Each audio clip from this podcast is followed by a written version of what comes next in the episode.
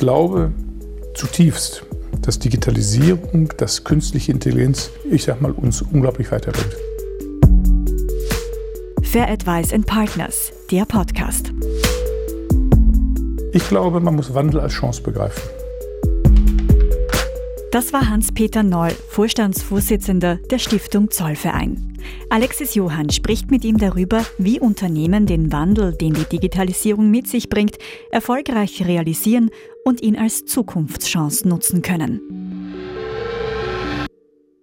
Ja, Herr Professor Neu, Sie haben darüber berichtet, wie das Ruhrgebiet sich gewandelt hat, wie aus einer agrarischen Region eine, eines der größten urbanen Zentren geworden mhm. ist, wie Technologie Einzug gehalten hat, wie Euphorie da war und dann nahe sozusagen die Industrialisierung in Europa ja, wie auch stattgefunden mhm. hat und wie dann ein Wandel sozusagen, Strukturwandel stattgefunden ja. hat und wie sozusagen da in dieser Phase ja, des Niedergangs auch wieder neue Ideen, neue Visionen entstanden mhm. sind.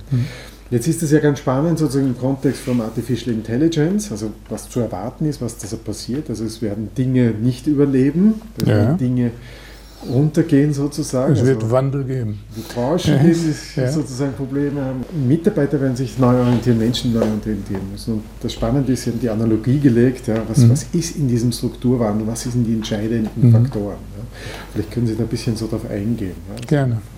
Also ich glaube, das Entscheidende ist, in was für einem Klima findet Wandel statt?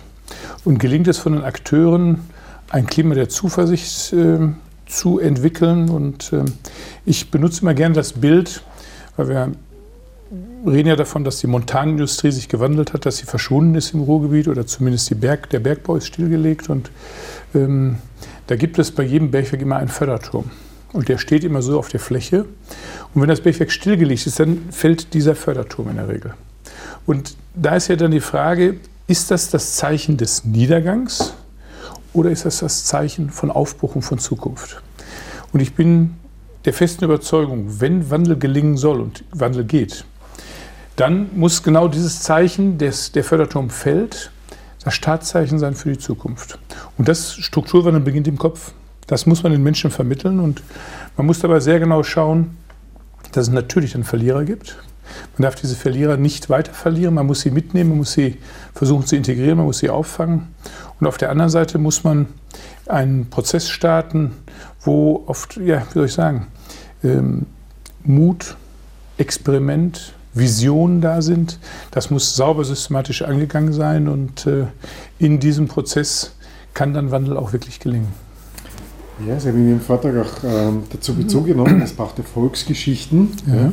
Wie findet man denn diese Erfolgsgeschichten und, und wie kommt man zu denen und, und welche Rolle spielen? Mhm. Also das ist insbesondere wichtig, wenn man den Zukunftsglauben haben will, pflegen will und entwickeln will, dann muss man in der Tat Erfolgsgeschichten identifizieren, man muss sie suchen und die gibt es und dann muss man sie auch kommunizieren, damit die Menschen Zuversicht haben, dass Wandel gelingen kann und ähm, da muss man sehr genau hinschauen. Manchmal sind die Erfolgsgeschichten im Kleinen auf einer Fläche oder es sind auch schon mal tolle große Projekte gelungen und die muss man nehmen, die muss man identifizieren und die muss man den Menschen zeigen und sagen, anhand dieses Beispiels, es kann gelingen.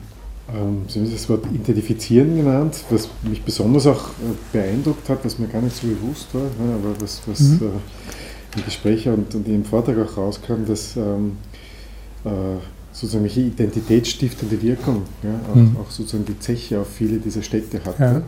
Ja. ja. also Sie müssen sich bitte vorstellen, 1840 war das Ruhrgebiet agrarisch geprägt, 200.000 Menschen lebten in der Region. Und dann kam die Industrialisierung, es wurde ein Schacht abgetäuft auf dem Acker vom Bauer Wegemann. Man fand in 200 Meter tiefe Kohle und dann entstand das Bergwerk. Das waren die Arbeitsplätze. Es mussten die Menschen angeworben werden, dass sie auf diesem Bergwerk, was Arbeitsplätze bot, auch arbeiten konnte. Und wenn die dort arbeiteten, dann mussten die irgendwo leben. Also entstand rund um die Zeche die Siedlung. Ähm, sie lebten dort und arbeiteten im Bergwerk. Dann kam die Familie nach, dann mussten die versorgt werden. Also so entstand Infrastruktur. Dann entstanden die Kindergärten, dann entstanden Krankenhäuser und so sind Stadtteile entstanden. Und ähm, damit war der Bergbau, die Montanindustrie im Ruhrgebiet zunächst identitätsstiftend. Und wenn dann das Bergwerk geschlossen wird, was wir in den letzten Jahren und Jahrzehnten ja hatten, das letzte jetzt 2018, dann ist das, was, ja, wie soll ich sagen, die Keimzelle des Stadtteils war, plötzlich weg. Das tickende Herz des Stadtteils steht still. Und die Wunde in der Stadt, so sprechen wir immer, mhm. entstand. Und damit ist das, was ursprünglich identitätsstiftend war, was den Reichtum der Region ausgemacht hat, plötzlich weg. Und dafür ist es eben wichtig, etwas Neues zu schaffen. Und das kann gelingen, es muss identitätsstiftend sein. Und dafür muss man, ja, wie soll ich sagen, systematisch Prozesse auflegen, dass das am Ende auch gelingen kann. Wenn ich es richtig verstanden habe, sozusagen die Geschichte und die mitzunehmen, oder? Auch in die neue Geschichte. Also genau. Das, war, genau. Möglichst die Verlierer nicht hinter sich lassen, sondern mitnehmen. Das ist die Kunst. Ähm, ob es immer gelingt, ist die Frage, aber die große Mehrheit muss man schon versuchen, wirklich mitzunehmen. Und jetzt die Frage sozusagen in die Zukunft gerichtet. Also mhm. Wir haben heute einen Tag äh, zugehört, wo es sehr stark um diese künstliche Intelligenz mhm. geht, wo die auch äh, in allen Lebensbereichen mittlerweile schon Platz gegriffen hat. Wir haben darüber gehört, wie künstliche Intelligenz und, und also Maschine und Mensch interagieren.